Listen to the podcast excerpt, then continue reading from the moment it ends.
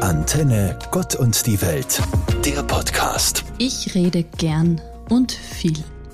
Wer mich kennt, dem ist das vielleicht schon aufgefallen.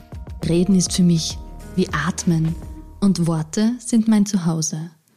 Mit Worten kann ich mein Innerstes ausdrücken und es macht mir Freude, mit ihnen zu experimentieren, neue Worte zusammenzusetzen und immer wieder Worte neu zu entdecken, die ich bisher noch nicht so verwendet habe.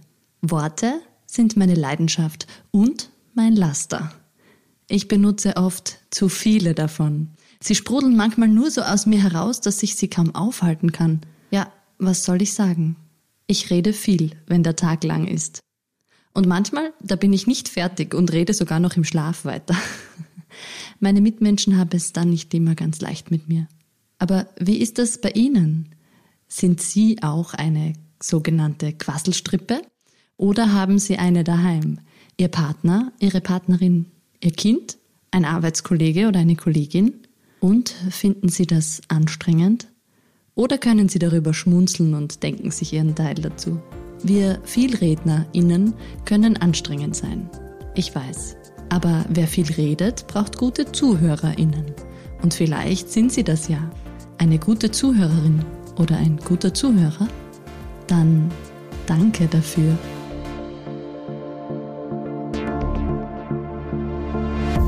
Der Frühling steht in den Startlöchern und das Osterfest schon fast vor der Tür.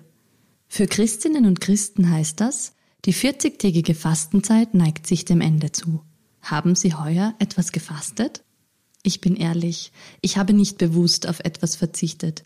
Ich rauche nicht, trinke keinen Kaffee, wenig Alkohol, aber ich habe andere Laster, wo ich vielleicht meinem Umfeld eine Freude bereitet hätte, wenn ich es gefastet hätte. Ich rede nämlich gern und viel. Aber reden, fasten? Klingt verrückt, oder? Aber das gibt es. Im christlichen Kontext nennt man das Schweigeexerzitien. Also Tage oder Wochen, in denen man sich bewusst zurückzieht und schweigt. Zweimal habe ich solche Exerzitien, das heißt übersetzt Übungen, schon gemacht. Jeweils acht bis zehn Tage. Und ich sag's Ihnen, das hat mich wirklich herausgefordert. Könnten Sie sich das vorstellen? Einfach mal so eine Woche Schweigeurlaub?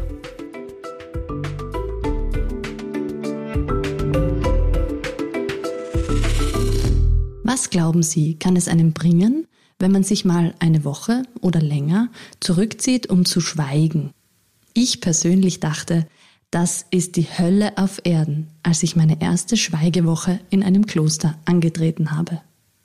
Aber ich kann Ihnen sagen, es war gar nicht schlimm. Sogar das Gegenteil.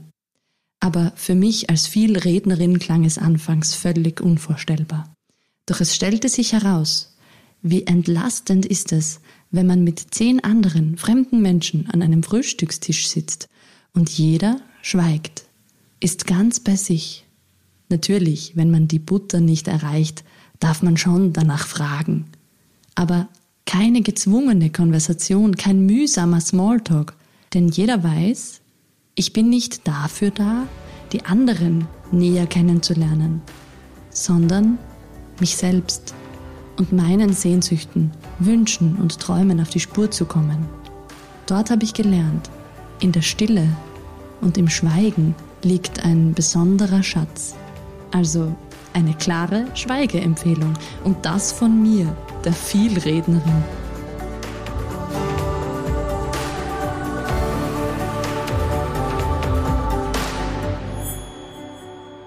In der Fastenzeit verzichten viele auf Kaffee, Alkohol, Fleisch oder Zucker. Ich habe mir überlegt, man könnte doch auch auf Worte verzichten. Also jetzt nicht ganze 40 Tage schweigen, sondern bewusst darauf achten, wo rede ich, wie viel und was. Kann ich mir manche Worte einfach sparen? Vor allem die bösen Worte? Wenn man mal wieder über die Arbeit, das Wetter oder den Chef jammert, einfach abstoppen und stattdessen ein positives Thema anschneiden. Oder mal wirklich bewusst weniger reden. Zeiten des Schweigens und der Stille in mein Leben einplanen. Im Zug zum Beispiel mal nicht mit einer Freundin telefonieren, nur um die Zeit totzuschlagen. Beim Gassi gehen mit dem Hund nicht die Kopfhörer reinstecken, sondern mal einfach nur wahrnehmen, was um mich ist. Und am Abend vor dem Schlafengehen nicht bis zur letzten Minute fernschauen, sondern mal einfach da sitzen, still werden, den Tag an mir vorüberziehen lassen, wahrnehmen und schweigen. Vielleicht mein Vorsatz für den Rest der Fastenzeit.